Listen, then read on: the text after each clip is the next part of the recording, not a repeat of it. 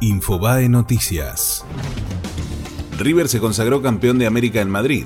El millonario derrotó al Ceneice en el Bernabéu por 3 a 1 en tiempo suplementario. El marcador lo abrió Darío Benedetto para Boca al final del primer tiempo. El empate llegó de la mano de Lucas Prato y fue Juanfer Quintero quien amplió la diferencia a los 5 del segundo tiempo suplementario. El Piti Martínez selló el 3 a 1 definitivo. Durante la conferencia de prensa, Guillermo Barros Esqueloto dijo que lo único que tiene es tristeza por no darle la copa a la gente. El presidente Mauricio Macri felicitó a River a través de Twitter y criticó a los violentos que impidieron que el partido se realice en la A todo esto, en Capital Federal el festejo en el obelisco terminó con incidentes. Un grupo de hinchas agredió con piedras y botellas a la policía y algunos también arrojaron proyectiles contra comercios de la zona. Los efectivos respondieron con gases y balas de goma para desconcentrar a los violentos. River deberá prepararse ahora para disputar el Mundial de Clubes en Emiratos Árabes Unidos entre el 12 y el 22 de diciembre.